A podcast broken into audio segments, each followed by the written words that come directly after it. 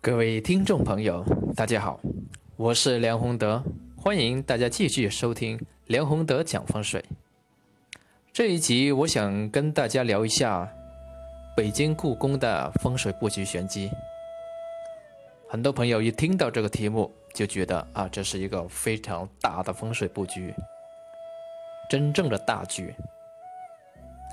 的确如此，因为北京故宫作为明明清啊两代的故宫，它是它并且是在元大都的规划的基础上设计出来的。所以这个地方，我们都知道好，是不是？但是好在哪里呢？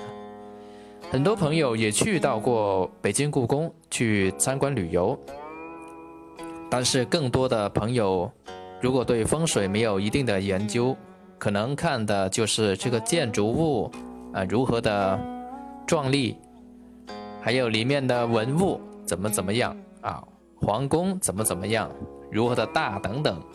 大概就这些而已。实际上呢，北京故宫它的风水布局是它最大的魅力所在。因为北京故宫啊，它最开始的时候呢，是呃元大都就已经开始设计去规划了。当时呢是刘秉忠。刘秉忠他是根据城内的这个水流的特点呢，去结合风水学里面的天门要开，啊地户要闭的原理，去设计整个元大都的风水布局。那么明清两代的这个北京城呢，它基本上是沿用元大都的这个中轴线的。所以这个故宫，啊，我们可以从它的呃各个方面去看看它的风水魅力所在，以及它的风水布局有何玄机。那么讲到风水布局，我们先看看啊，风水里面最高的境界，首先当然是天星照应。那故宫这个形序设计。合不合乎这个天星照应这个特点呢？当然是合乎的。所以在布局的时候呢，我们可以看出啊，整个皇城是整个北京城的中心，而这个宫城作为皇城的中心，是吧？那么太和殿又是作为宫城的中心，然后呢，皇帝所坐的这个。宝座，这个太和殿的须弥座，是整个太和殿的中心。那么这个宝座上坐的是谁呢？当然是皇帝真龙天子嘛。这个呢就对应了我们说的紫微星座啊，紫微星的北极星君。所以紫薇紫薇园的这个北极星君。和皇帝所做的太和殿里面啊，这个龙座是相对应的。那么我们还知道，紫薇园它是面向南，是不是？它是在北面嘛，南面而治嘛。而北京城里面呢，它的这个紫紫禁城，它的中轴线，也就是整个北京城的中轴线来的。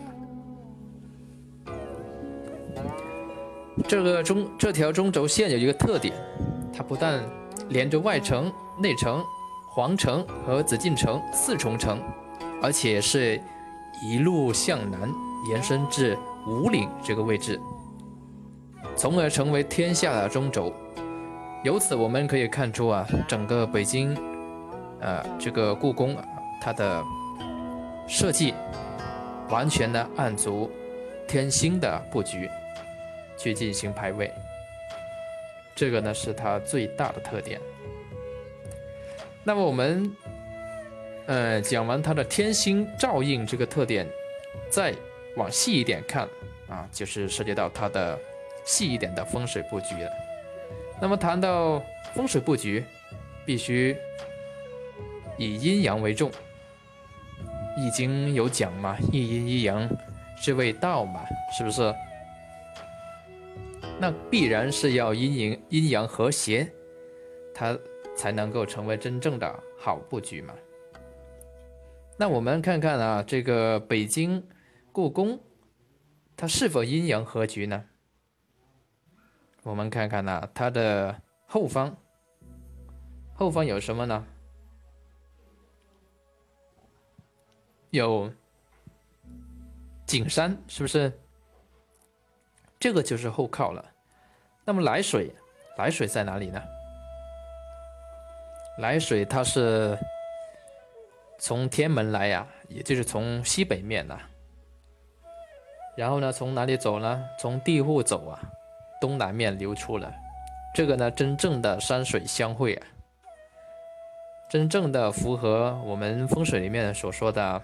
天门移开啊，地户要闭，这么一种风水布局。那么，而且它这个水呀是从南面环绕而过，那这样一来呢，水火既济，这个卦象呢就出来了，非常的吉利。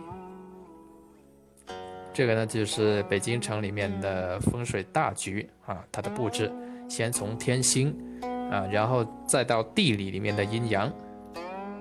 然后呢，如果更细一点去看呢，它甚至还包括阴阳五行的相术布局。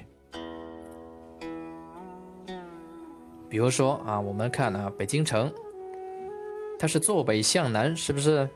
那么对应的方位来说，南面它是朱雀的位置嘛，北面呢它是玄武的位置嘛，所以紫禁城前面的这个建筑啊，都跟。呃，阳有关，跟南面这个有关，是皇帝和文文武百官啊处理政事的地方。而后庭的布局呢，它就跟这个玄武跟这个阴啊有有关了啊。阴主内嘛，是皇帝处理这个日常政务以及皇帝和啊妃子们生活起居的地方吧。这样一来，这个前后。就是一对平衡的阴阳，然后我们再看啊，它左边，左边是青龙，啊，右边是白虎，是不是？所以它的建筑里面，我们看看啊，这个，呃，左边的，是跟青龙木是相关的，像这个文华殿，嗯。宁寿宫等等，而右边呢，像这个武英殿，很明显是与这个金跟这个白虎相关嘛，是不是？那么左为文，右为武，这个布局也是合乎啊风水布局的。这个呢，就是我们要说的啊，简单来讲讲的这个，呃，北京它的风水布局玄机所在。